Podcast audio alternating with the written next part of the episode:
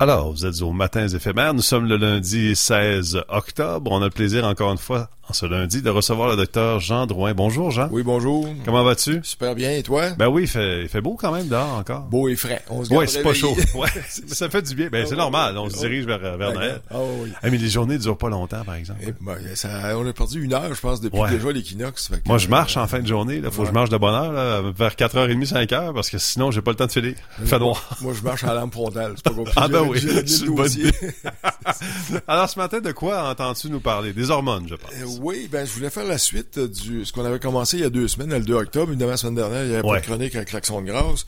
Et euh, c'est le résumé euh, du 17e colloque en santé hormonale qui a eu lieu le 28-29 septembre euh, à Bécancourt, à l'Auberge Godefroy. Alors, là, il y a deux semaines, on a fait le tour euh, de, de la santé des hommes, puis euh, cette, semaine, on fait la santé des femmes. D'habitude, on est l'inverse, on est plus poli. Ouais, c'est vrai, hein, ouais. l'autre- sens. Autre temps, autre mœurs. Donc, euh, c'est un peu dans, dans, dans ce, ce- ce cadre-là. C'est un colloque qui réunit euh, des médecins, infirmières, euh, des sexologues, psychologues, des gens qui s'intéressent à la santé hormonale en général, dans un concept, parce qu'on a parlé longtemps du concept anti-âge. C'est un concept, moi, que j'aime Ouais, beaucoup. ouais. On parle du concept euh, healthy aging, là, de vieillir en santé. Ça, Ouais. ça- c'est plus, plus de c'est plus sens. positif. Donc, c'est on retrouve ça. Et chez la femme, il y a un problème qui est arrivé à un moment donné, en 2004, où il y a eu une grosse étude. On se dit, c'est la Y, les hormones, c'est dangereux. Là, on- les médecins veulent plus prescrire d'hormones. Les femmes ont arrêté. Il y a des femmes qui ont piqué du nez de façon importante. Les bouffées de chaleur. Mais on disait qu'il y avait des dangers de cancer, si je me trompe Ouais, pas. exactement. Bon, cancer de- du, du- du sein? Euh, ouais, can- cancer du sein, cancer de l'utérus, euh, il y a tout un, un protocole qui a été revisé jusqu'à un certain point. Et là, évidemment, ce qui a fait tout changer ça, c'est le fameux Lotoméno de Véronique Cloutier Oui, euh, oui. en soi et la réflexion sur les hormones bioidentiques. On semble dire que les hormones bioidentiques, qu'on verra tantôt, qu'on peut prescrire, qu'on peut donner, sont moins dangereuses, moins cancérigènes. On pourra jamais dire jamais, parce que le cancer, tu sais comme moi, c'est multifactoriel. Ouais. Tu sais, ça peut être autant l'alimentation, les émotions, la génétique, L'environnement. l'environnement. Fait Ouais. que finalement, c'est, euh, c'est, faux de dire hormone égale cancer, sauf qu'il y, y avait un potentiel à ce moment-là. Maintenant, on n'aura jamais, jamais d'études qui vont nous dire 100 femmes, 1000 femmes, 1 million de femmes traitées, puis un million de placebo, ça t'aura pas ça. Non. Parce que t'as trop de facteurs à contrôler. Ouais. Mais on n'a pas plus sur l'insuline, on n'a pas plus sur la thyroïde. Ouais. C'est rare que tu sais, un diabétique pourrait dire on va donner de l'insuline placebo. Un Euh, donné, non. on- Ça va mal ça- finir, je pense. mal. Donc, un peu tout ça qui est, qui est dans cette réflexion. Donc, d'un côté, conséquence de 2014.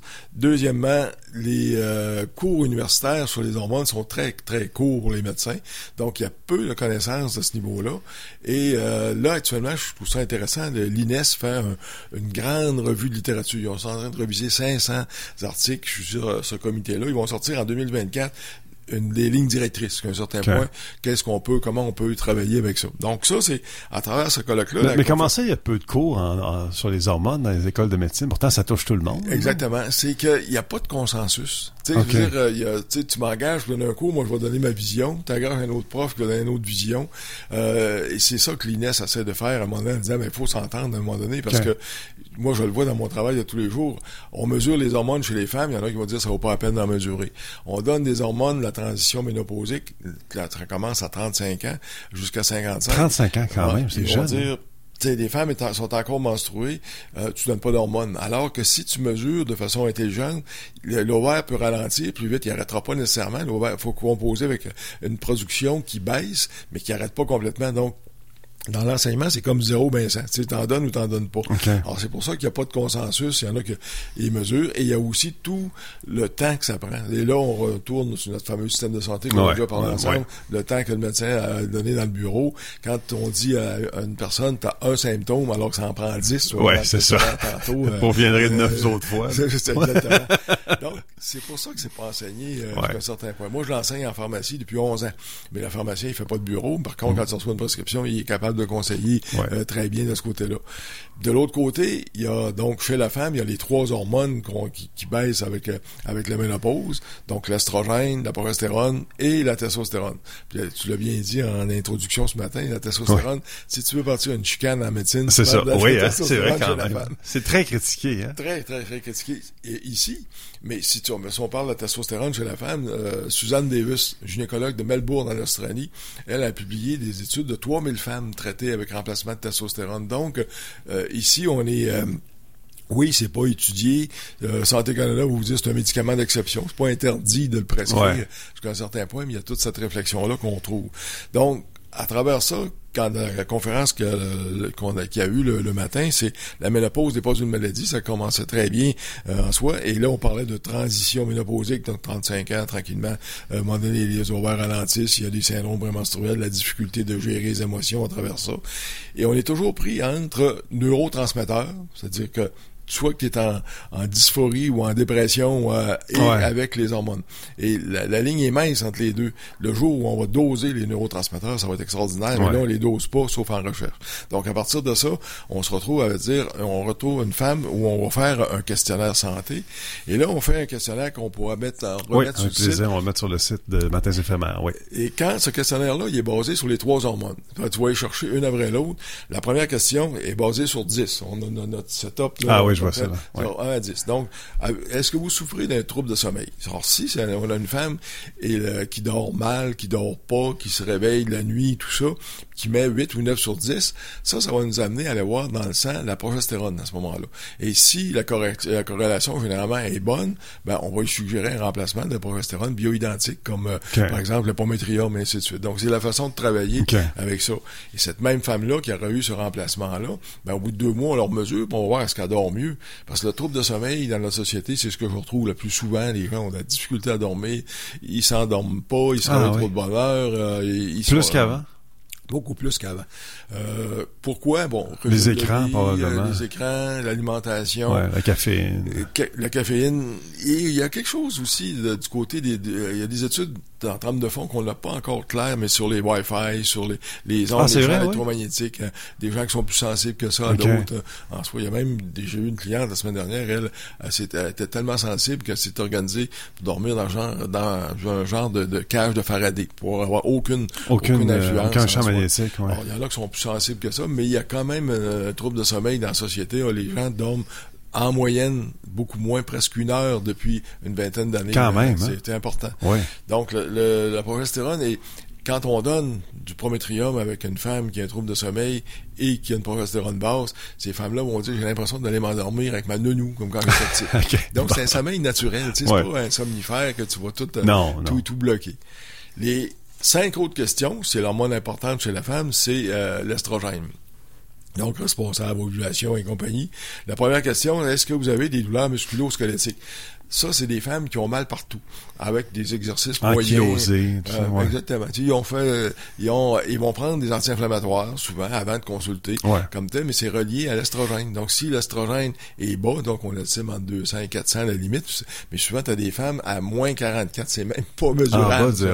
Ah, exact. Après ça, l'autre qui est très connu, c'est les bouffées de chaleur. Ça, c'est sûr que euh, si vous avez des bouffées de chaleur, c'est relié à l'estrogène en soi. C'est presque caricatural de la ménopause. Exactement. Et c'est une bouffée de chaleur qui est centrale, c'est-à-dire le visage et le haut du thorax. Alors que les hommes, comme je disais il y a deux semaines, c'est en arrière de la tête. C'est curieux comme... Euh, pourquoi, je ne sais pas. Euh, les autres, un autre symptôme majeur, c'est la sécheresse vaginale. Alors, quand il manque d'estrogène, il y a une sécheresse vaginale qui peut être difficile lors des relations sexuelles qui peut être même difficile à la marche en soi. Donc ça, c'est un symptôme important qui est à traiter si on fait un remplacement hormonal toujours d'estrogène bioidentique. Mais à ce moment-là, on, le traite aussi de cette façon-là et on peut le traiter local aussi euh, comme tel. Et il y a des petits gels à base de cire d'abeille qui vont être utiles aussi à un moment donné euh, dans ce côté-là. L'autre question qui est un peu curieuse, c'est du côté urinaire c'est des femmes qui ont l'impression d'avoir toujours une infection urinaire et ça brûle à l'air uriné. Ils sont traités avec des antibiotiques, mais ça fonctionne pas, pas, ça du tout. C'est la muqueuse de l'urètre qui est pas stimulée euh, par les estrogènes, donc elle est sèche, elle est comme plus irritée. Donc finalement, on se retrouve avec des symptômes d'infection urinaire. C'est un autre signe d'estrogène. La, dernière, c'est les troubles de mémoire. Parce que vous avez des troubles de mémoire, et ça, c'est très fréquent. C'est des femmes qui arrivent au bureau en disant, Doc, moi, je pense que je commence un Alzheimer. J'ai oublié des affaires, ainsi de suite. Donc, j'ai dit, je vous rassure, on va calculer les estrogènes, on se donne un, deux, trois mois de traitement, puis si la mémoire ne revient pas, surtout le temps d'aller à la clinique de la mémoire. Mémoire à court terme? mémoire à court terme. Oui, vraiment, euh, c'est j'ai mis mon cellulaire, puis là, je pars, je l'ai mis où, je l'ai Je sais pas pourquoi je suis venu vous voir ce matin. Euh, Qu'est-ce que je fais à CKRS ça, ça va pas bien. Ah, mon Dieu. Fait que ça, les cinq, ces cinq questions-là, c'est le bloc estrogène. Là, on fait un pointage de ça aussi et on regarde s'il y a, euh, le- avec la prise de sang, s'il y a une baisse d'estrogène en soi. Et là, on suggère des estrogènes bioidentiques. Les estrogènes bioidentiques sont souvent comme en gel, des petits sachets euh, que les femmes appliquent à l'intérieur des cuisses ou à l'intérieur du bras sur la zone. Ça où- pénètre où- sous la peau, quoi? ça? la, ouais, exactement. C'est un petit gel là, que tu frottes le matin euh, comme tel. Et euh, il y a donc l'estrogel, qui est le premier plus connu euh, en pompe. C'est le premier qui a été accepté sur l'assurance médicaments. Avant ça, c'était pas accepté, les hormones bioidentiques. Dû à la pression de Béraud, des pétitions, et ainsi de suite, ben, le ministre de la Santé l'an dernier a euh, accepté tout ça. Donc l'estrogel passe sur l'assurance médicaments. Il y a les petits sachets. Il y a aussi les thèmes, euh, comme tel qu'on appelle est- estradème. À ce moment-là, ces, ces termes-là, ces thèmes-là, on les met sur le haut de la fesse au- deux fois par semaine. Lundi, jeudi, euh, euh, comme tel. Donc, intéressant comme mode de, remplacement, toujours en disant, on a ces symptômes-là, on les a chiffrés, deux ou trois mois, deux ou trois mois après, on mesure, puis on comment ça va. Euh, en général, quand on commence le traitement hormonal, je dis aux femmes, c'est un traitement d'un an pour commencer, puis c'est pas à vie. On essaye d'arrêter, mais si on n'est pas capable d'arrêter, ben on, on ça, jusqu'à un certain point. Et j'ai une femme, moi, de, une cliente de 85 ans, elle a commencé à 50 ans, ça fait 35, 35 ans qu'elle prend des hormones, elle est pas capable d'arrêter, elle arrête, puis elle a chaud comme, euh, comme les premiers jours. Ah oui, hein? On continue. Mais dis-moi, Jean, sur la ménopause, est-ce que ça a changé? Est-ce que les femmes sont ménopausées plus jeunes aujourd'hui qu'avant? Oui, exactement. Il y a, Pourquoi? Est-ce qu'on sait pourquoi? Il y a une Il y a encore une question là, ou d'environnement, alimentation. On ne on connaît pas la vraie raison encore, mais il y a- on estime qu'il y a environ euh, deux ans, des, des ménopauses précoces, premièrement, il y en a plus. Mais de l'autre côté aussi, il y a, il y a une ménopause qui, qui est plus tôt. Euh, parce que normalement, quand on commence, le- quand les femmes commencent leur ovulation, il y a un nombre prédéterminé d'ovulation qui détermine... Pour toutes les le- femmes, le- en fait, hein? Ouais, Ouais, c'est ça. Qui dépend de la génétique, mais non plus, donc non Ouais. moins, donc c'est pour ça que la ménopause parfois est plus tard euh, comme telle. Mais en général, on a une ménopause, euh, on a des menstruations plus tôt chez les femmes, puis on a une ménopause plus tôt. Donc aussi, une en puberté plus jeune. Ouais, exactement. Ah oui, on va voir des femmes, quand euh, en planning familial, on voyait des femmes à 10 ans qui commençaient à avoir des menstruations. Euh, Ah euh, oui, 10, quand 11 ans, hein. alors que non, non, on estime c'est 13, 12, 13, 14, là, c'est autour de Ouais. ça. Alors finalement, on retrouve oui, un peu plus jeune, donc évidemment, le ménopause un peu plus tôt aussi de l'autre côté. Et le difficile chez les femmes, c'est la transition ménopause. C'est 35, 50, avant que les menstruations arrêtent. Quand les menstruations sont arrêtées, c'est facile, les symptômes sont clairs. Mais quand ils sont pas arrêtés, il y a une variation émotionnelle. On se retrouve avec euh, toutes sortes de, de- de problématiques euh, où ces Des idées noires, des fois Des idées noires, énormément. Des Ouais. idées noires, on voit que c'est souvent la testostérone qui est, qui est en ligne là- là-dedans. Donc, euh, c'est euh, beaucoup plus difficile de traiter une femme en périménopause qui a encore ses cycles parce qu'il faut que tu essayes de, de dealer, de, de, de travailler avec l'ovaire qui fonctionne encore, puis pas y en donner trop, puis l'ajuster correct. Ouais. Il y a un bout de cycle, elle en a trop, l'autre bout, elle en a pas assez. Ça, tu vois que c'est... C'est un peu essai c'est- erreur c'est- quand même. hein. ben, ouais, oui, parce que la prise de sang nous indique, mais après ça, le, le cycle, l'alimentation, les émotions, tout ce qui change, là, tu, tu contrôles Ben plus oui, grand c'est chose sûr. à ce moment-là. Ouais. L'autre hormone, là, Oui, c'est là que la là, on y chicane arrive, là, ouais. on s'installe. Donc, euh, la testostérone chez la femme, euh, c'est une hormone, comme je te disais, qui est très, très conflictuelle, euh, que Santé Canada l'a placé comme médicament d'exception, mais Ouais. pas interdit, à condition de doser, de traiter, et ainsi de suite. Quels sont les symptômes qu'on va aller chercher avec la testostérone? Ben, la première, c'est le manque d'énergie. C'est des femmes qui ont l'air en dépression. Euh, si tu es une femme intelligente, t'as envie de faire de quoi? Tu c'est comme s'il manque de, manque de gaz, la tondeuse qui part pas. Là, tu sais, c'est un ouais. peu dans ce sens-là. De l'autre côté, si ces femmes-là ont envie de faire leur, leur, leur- leur- le, le travail, le, le projet, puis ils sont pas capables de le faire parce qu'ils manquent d'énergie, ben ils sont pas contentes aussi, donc sont moins heureuses. Donc le- de l'autre question, avez-vous remarqué une diminution de votre Ah, ok, ils sont déçus d'elles-mêmes. parce qu'ils- Ouais, ah, que je comprends. Mais est-ce que c'est aussi le cas des femmes qui frappent un espèce de mur d'énergie dans la journée, là? Oui, ils arrivent en fin d'après-midi, puis là, il n'y a plus rien à faire. Exactement. OK. Ouais, ces femmes-là, le matin, on, on part, on y va. Pourquoi? Parce que la testostérone varie à part, à part euh, dans le cycle, là, le plus bas, c'est 20 heures. Puis elle monte au cours de la nuit, donc tu arrives au matin, ça va bien en soi. Mais si ta réserve est pas, est pas assez forte, tu commences à voir le même travail. Là, la, la réserve va baisse et en fin de journée, il y, a, il y a un coup de pompe. La première clinique que j'ai parti du côté de, des hormones, c'était avec deux psychiatres en 99. Les deux psychiatres disaient combien d'hommes et combien de femmes on a traité pour rien des antidépresseurs, alors qu'on aurait dû mesurer la testostérone et peut-être la remplacer si nécessaire. Donc, il y a vraiment une réflexion à faire sur cette hormone-là. Euh, par contre, si on, va tantôt, si on décide d'en donner, euh, évidemment, on peut se retrouver, tu sais, tout le monde va dire avoir des poils partout. Si t'en donnes trop, la voix change. La voix, ouais, exactement. Ben Puis ça, c'est irréversible en soi. Il reste deux autres questions. Les deux autres questions sont euh, aussi sur la libido. Donc, une femme qui a une testostérone basse, le désir sexuel baisse. Comme le désir de faire quelque chose, d'entreprendre quelque chose, puis l'excitation sexuelle baisse. Donc, euh, les quatre questions, libido, excitation sexuelle, énergie et euh, être heureuse de faire ce qu'ils font. Pourquoi les, les femmes qui ont une testostérone basse, ce sont des femmes qui ont été actives, donc qui ont fonctionner toute leur vie, carrière, famille, euh, relations sociales, ça, ça, ça opère, comme on dit mm-hmm. en soi. Donc, j'ai jamais vu une femme, moi, qui a passé sa vie sur un divan qui a une testostérone basse. C'est ça, ça, c'est clair. donc, c'est, et ces femmes-là ont encore l'énergie, ils sont, sont, sont, Intellectuellement, ben oui, ben oui. Mais le corps, il suit plus. C'est, là qu'il en manque de la testostérone. Alors là, comment travailler avec le remplacement de testostérone chez la femme? Le, médicament de l'heure, actuellement, c'est un médicament qui s'appelle, qui se nomme Natesto. C'est la testostérone qu'on met dans le nez. Euh, c'est un petit avec une pompe? Ah, un gel, Tu fais, alors, j'aurais dû t'en apporter le mais tu gèles, tu sur la narine, tu fais une application aux deux jours. Euh, parce que là, les femmes ont dit, va avoir des poils dans le nez. Euh, non, il n'y a pas de follicule pileux dans le nez. Y a pas non, de non, c'est ça. Donc, euh, intéressant de ce côté-là. Oh, puis là, évidemment, on la mesure toujours deux mois après. Alors, quand, quels sont les effets secondaires qu'on va retrouver, évidemment, avec la testostérone, je veux dire à ces femmes-là, si 2% peuvent faire de l'acné. Bon, là, si l'énergie est tellement L'acné juvénile, ouais, c'est ça. On va dire, traite mon acné. L'autre point qu'on va retrouver aussi, c'est des fois petite enflure au niveau des membres inférieurs, mais qui n'est pas à traiter, qui n'est pas dangereux, qui n'a rien. Qui est temporaire? qui, bon, qui, peut y rester permanent, mais qui, qui, est un effet de, de, classe de la testostérone. Les hommes ont la même chose. En mais c'est vraiment très, très minime. Il y a un point qu'il faut, euh, faut noter aussi, c'est euh, rare. Moi, dans toute ma clientèle, il y a trois femmes qui ont eu ça. en soi, c'est une stimulation du clitoris quand c'est pas le temps. Alors, ces femmes-là peuvent être en, en réunion, en gestion, puis à un moment donné, le clitoris part comme si c'était en relation sexuelle. C'est à cause de l'hormone? Ouais. C'est curieux. Pourquoi? Parce que, non, c'est du côté embryologique. C'est-à-dire que le fœtus féminin, quand il se développe, la première partie du clitoris au premier tiers de la vulve, c'est la testostérone. Donc, c'est comme si ça renvoie un espèce ah, de message. le même message, ouais. qui repasse avec l'hormone. Okay. Mais ça arrive, moi, j'ai une, avocate qui est en train de plaidoyer, ah, de plaidoyer en cours. Était au courant de ça. Elle a dit, monsieur le juge, il faut, faut jouer aux toilettes. ça dure dix minutes à peu près. Mais, okay. mais quand t'es là, t'as l'air d'être folle. C'est embarrassant, par exemple. Ben oui. Très embarrassant. Alors, c'est connu, c'est hyper rare. Moi, je le mentionne à chaque fois. Parce que si ça arrive, ben, tu dis... Paniquez pas, ouais. Paniquez pas, ça va se passer euh, euh en soi. Il n'y a rien à faire. Il n'y a pas de traitement, il n'y a pas de médicament pour mm. empêcher ça. C'est vraiment, c'est un effet secondaire.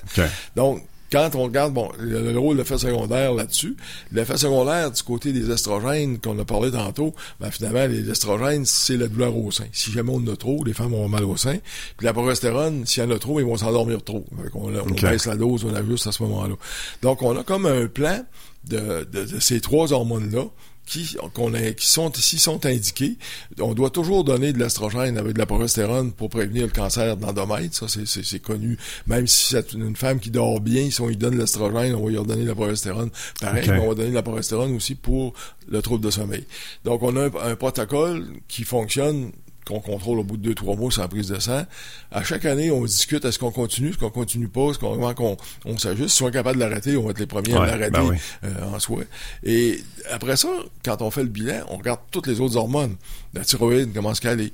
Les glandes au-dessus des reins, les surrénales, parce qu'il y a des femmes qui le DHEA, des glandes surrénales, est bas aussi. Des fois, on a le remplacé parce que c'est associé à de la fatigue l'IGF-1, l'hormone de croissance, ça a tendance à baisser. On, s'ajuste aussi euh, de ce côté-là. Et la prolactine. Donc, il y a toute une zone d'hormones qu'on vérifie pour être sûr qu'on n'a pas une hormone qui nous accroche sur le côté qu'on aura, qu'on aura oublié de traiter.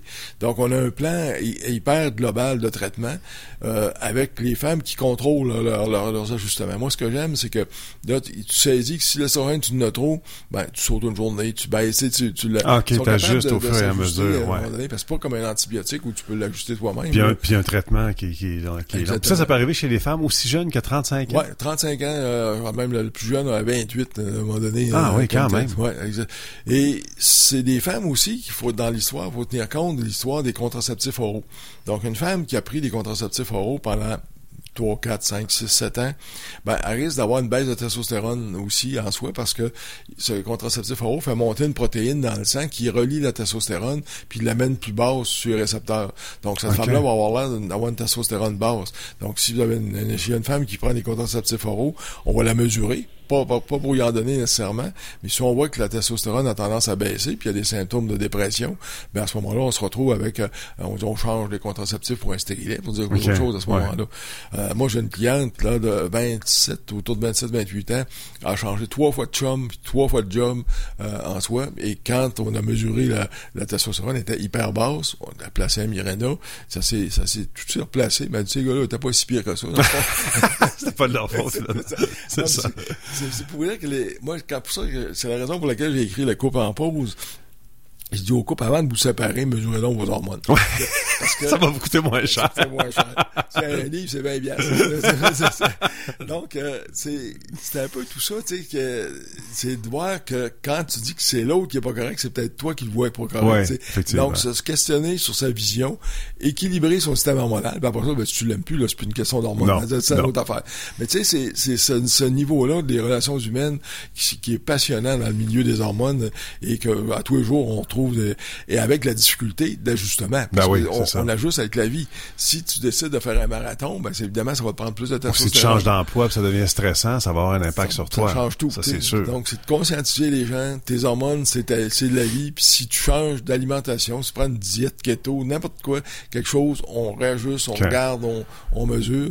Alors, c'était la zone. Donc, dans les deux premières conférences sur la, la santé de la femme, il y avait le niveau de, de ces hormones-là. Après ça, il y avait la méthode de travail qu'on vient de regarder avec le questionnaire, Mhm. les prises de sang, le contrôle et les sortes de, de, de, pré- de, de traitements de Ben oui. prescription. Puis les questionnaires, encore une fois, on va les mettre sur le site web. Ouais, on va les remettre sur le site. pouvoir- Ouais, je les ai mis avec aussi les, les, les, les hormones à côté, progestérone, estrogène, pour que les gens vont voir. Et si on a, euh, on va mettre celui sur la santé de l'homme aussi, là, Ouais. déficit en testostérone. Si on a 40 et plus, 40 sur 100, parce que c'est sur 10 sur 10 questions, à ce moment-là, ben, ça vaut la peine possiblement de faire doser ces hormones, en tout cas de consulter. Je veux absolument qu'on parle du programme d'exercice pour les personnes âgées, puis il nous reste quelques minutes, mais avant d'y arriver, tu, tu disais que la testostérone, c'est un médicament d'exception Ouais, qu'on peut prescrire, mais est-ce que c'est couvert par la Régie de l'assurance maladie du Québec? quand même, oui. quand même, sauf celui du nez. C'est curieux, comme euh, parce que la testostérone, le gel qu'on fait mettre sur la ligne du bikini, là, le testime qu'on a, lui, il est couvert.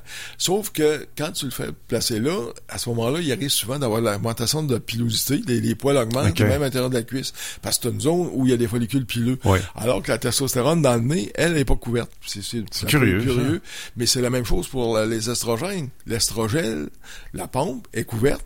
Le divigel, les petits sachets que je parlais tantôt, et l'estraderme, à ce moment-là, l'estradote, le- c'est pas couvert du tout euh, euh, comme tel. Ça, c'est c'est des petites Ah patchs. bon?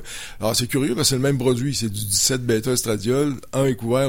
C'est une question de lobbying De pharmaceutique. coût, euh, j'imagine aussi, c'est plus cher peut-être? euh, L'autre, non, ce sera à peu près le même prix, Ok. mais sauf que il, il devrait, si tu couvres le 17 bêta-estradiol, mais toutes les formes de 17 bêta-estradiol devraient être couvertes. Si tu trouves la, la, couvres la Ben oui. testostérone, ça devrait être la même raison. chose. C'est une question de lobbying des compagnies pharmaceutiques. Exactement, qui ont été plus vite. Là, dès que le ministre a annoncé ça, la compagnie a Exact. débarqué, puis euh, à ce moment-là, ça a été couvert. Donc, le- là, il y a les... Mais beaucoup de personnes, de gens ont des assurances privées. Ça, ça permet de, Ouais. de sauver le coup, Ouais. parce que le petit gel peut vous coûter jusqu'à 100, 125 dollars par mois. Tu sais, c'est Quand même, ouais. euh, euh, ça fait, fait cher pour le nez. Ça fait cher du nez, ouais, c'est ça. Jean, parle-nous des, des personnes âgées puis du programme d'exercice, si tu veux bien. Oui, oui, ça, j'ai insisté, moi, pour, parce que c'est moi qui organise toujours ce colloque-là, j'ai insisté pour avoir ce genre de conférence-là. Pourquoi? Parce que, euh, je trouve que, euh, en vieillissant, les gens, des gens âgés font, oui, peut-être de la marche et tout ça, mais ce qui manque, c'est du stretching, c'est des, c'est du musculo-squelettique. Et pourquoi je te dis ça, c'est qu'on voit souvent des, des gens, tu ramasses une feuille de papier à terre, oups, ils viennent oui, un mal de dos. les muscles sont, sont stiffs, sont, sont serrés jusqu'à un certain point. Donc, j'ai demandé à deux kinésiologues qui enseignent à l'Université de Sherbrooke au programme de, de kiné, de, de, et deux kinés qui ont écrit justement avec moi un livre, qui les exercices qui soignent, on a, on a placé ça là-dedans, et de nous faire monter le programme. On, pourrait le mettre sur le site aussi, il y a des exercices fort intéressants. Au départ, ce qu'il va chercher, c'est aller chercher les psoas. Les psoas, ça, c'est les, les muscles entre la cuisse et le, bas, et le bas du ventre. Ce qui fait qu'on lève la jambe en soi. Là, quand, à ce moment-là, c'est ce muscle-là qui est souvent trop raide et que quand on se penche, lui, il reste raide. Puis là, finalement, c'est la vertèbre qui, qui mange le coup. Ah, donc, un programme d'exercice sur le psoas. Un autre qui est fort intéressant, c'est sur le mur. À ce moment-là, tu te colles sur un mur et tu essaies de t'agrandir. Ah, oui. ça, ça, pour, en, rentrant le menton, pour aller chercher la, la, la, souplesse des vertèbres. Parce que ce qui manque dans le vieillissement aussi, c'est les 10 vertébraux ils viennent comme euh, un, un peu fibreux ouais, ça, ouais. à ce moment-là. Fait que là, tu, tu fais juste monter, tirer, et ainsi de suite. Et un autre qu'on va chercher en position couchée, c'est-à-dire que tu vas juste te prendre la jambe et euh, aller chercher à ce moment-là le, le, le, le, mouvement du bassin, finalement. Il y en a un qui est intéressant, et là, je refais le lien avec notre santé de l'homme.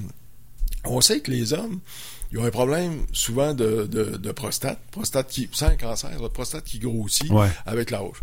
Donc, qu'est-ce qui souvent un de ces problèmes-là, c'est un problème de circulation. La prostate, c'est très, euh, c'est très caoutchouteux, c'est très mal vascularisé en soi, puis on est assis à journée, pas ouais. longue ou debout. Beaucoup euh, plus qu'avant. Ouais. À ce moment-là, ben, la circulation reste en ralentissement. Donc le soir, au coucher, les mains, les deux mains en dessous des fesses, tu lèves le bassin, cinq minutes. Juste changer la circulation de bord en soi? Si t'es capable de faire la chandelle au yoga, c'est ouais. Pas tout le monde peut faire ça. Pas obligé. non, juste changer le, le, la circulation du bassin. Cinq minutes, là, tu peux faire ça longtemps, mais c'est un exercice fort intéressant euh, euh, comme tel. D'autres exercices qui ont été euh, euh aussi, c'est de se mettre à quatre pattes, de faire un peu comme un chat, tu sais, de, de, de, de, faire... Marcher à quatre euh, pattes. Marcher à quatre pattes. Ça, ça va chercher la colonne, tu vois le, le, le, rond de la colonne ah, à ce moment-là. Travailler ces, ces, ces muscles-là qui travaillent peu parce qu'on ouais. ça position assise comme tel. Un autre qui est intéressant, euh, euh monter, descendre sur un petit, un sur petit un bloc, un petit bloc monte descend en soi. Un majeur qui est, qui est apparu aussi, c'est l'équilibre. Passer 60, 65 ans, on ne devrait jamais monter ou descendre l'escalier sans tenir la rampe. Ça, c'est clair. J'ai vu des gens vont tomber. Puis c'est pas parce qu'ils font un ACV, c'est que l'équilibre est moins... Donc, toujours travailler son équilibre à tous les jours. Euh, moi, tous les matins, je me mets sur un, pied, j'essaie de me tenir le plus longtemps possible, l'autre pied. Donc, travailler toujours la proprioception avec l'équilibre. Ça, c'est ça, c'est important euh, pour éviter les chutes, parce que souvent, c'est les, c'est souvent ça va arriver. Puis c'est pas régulièrement des personnes plus âgées vont avoir juste un petit vertige, là, puis boum, ils vont tomber dans Une autre chose qui est intéressante aussi, c'est les talons euh, travailler sur, marcher sur le talon, puis leur baisser. le talon d'Achille, c'est souvent un, tendon qui, qui dans le pied, va, va, va rupturer facilement, va s'inflammer facilement. Donc, étirer le tendon d'Achille, travailler sur ce niveau-là est super intéressant. Puis il y en a un autre que euh, souvent les gens qui font du télétravail, les, la fameuse exercice que tu dois connaître sûrement, là, tu tu t'étires euh, comme tel. Ça, ça fait du bien. Ça, fait du bien en respirant. faut jamais oublier dans le vieillissement, puis toute la vie, sa respiration est importante en soi pour les gens qui ont mal dans le cou, euh, il en parle là, il n'est pas dans le programme d'exercice ici, mais il est intéressant, c'est qu'on va faire, on va faire acheter aux gens euh, un appareil qui, euh, qui, est une espèce de collier cervical que tu montres en pression, euh, comme si c'était un appareil à pression finalement. Fait que tu t'installes dans ton fauteuil, le collier est placé et ça tire légèrement la, la, colonne cervicale et ça donne une chance pour l'arthrose cervicale qui peut donner des problématiques de douleur. Ah, parce que l'arthrose, c'est réversible, ça. Hein? Complètement irréversible. L'arthrose, en général, ça fait pas mal. Mais quand ça fait mal, c'est parce qu'il y a de l'inflammation. Donc, il faut travailler sur la zone inflammatoire, posture, euh, et les écrans sont tellement...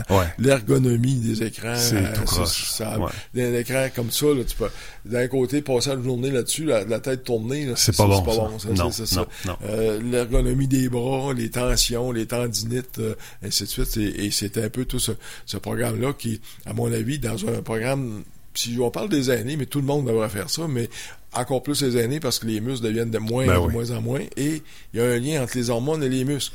Les hommes, par exemple, qui ont une testostérone basse, ont plus de synovite, plus d'inflammation. Tu vas jouer au badminton, tu vas avoir plus de... Ah, OK. Les vieux disaient, je manque d'huile Oui, ils disaient ça, oui, oui. Ben, l'huile, c'est la testostérone fait Ok. faire ça. Ça a l'air drôle. C'est pas fou comme, Ben comme réflexion là, d'observation, mais c'est à peu près dans, dans, ce- dans ce genre-là qu'on va aller chercher. Puis on va mettre aussi le programme sur le, le site Internet, donc les gens pourront le consulter. Oui, oui, exactement. Jean, je te remercie beaucoup. C'est Ça encore une fois très intéressant.